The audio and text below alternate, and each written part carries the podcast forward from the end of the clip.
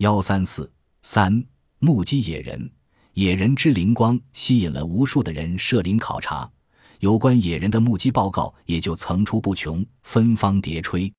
一九八零年二月二十八日，黎国华正在朱公坪考察，猛然发现约七十米的地方，一个高达七尺的红棕色野人正走在雪地上。他立刻把肩上的步枪拿到手上，向野人奔去。当距离缩小到四十米时，野人发现了他，飞也似的逃进了密林。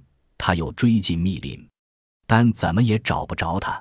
同年十二月十八日下午五时，黎国华与另一考察队员李仁荣来到神农架无名峰南坡的响水河边，又看见一个长发垂腰的红鬃毛野人正坐在石头上吃东西，彼此相距约二百米。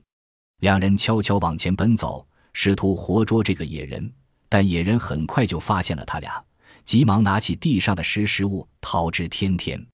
他俩没带相机，只好望野兴叹。一九八一年九月十五日下午，考察队的樊景全、胡振林、郭建、彭玉豪在神农架林区无名峰东南面海拔两千五百米左中的一个半封闭原始林区进行动态考察。下午三时左右，樊景全、郭建、彭玉豪在山梁上休息，突然间。樊景全看到对面山腰有一个两脚站立、身材高大的红棕色毛的人形动物，从底部向山顶走去。樊景全首先发现，要大家看。郭建、彭玉豪同志惊呼：“野人，野人！”并叫胡振林快来看。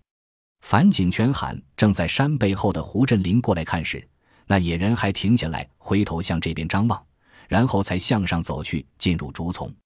这时。胡振林用最快的速度向上追去，但还没跑二百米的路，野人已经走到山下，隐没在冷山林中了。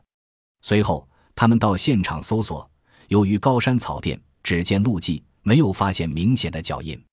一九八一年，华东师范大学生物系教师刘明壮带着两名学生，结合教学到神农架进行考察。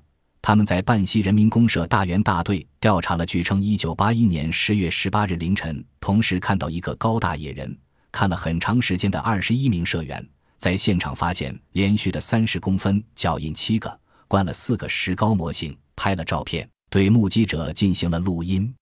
他们还结合教学，在山洞发掘了大量化石，并收集到红毛野人的大量毛发。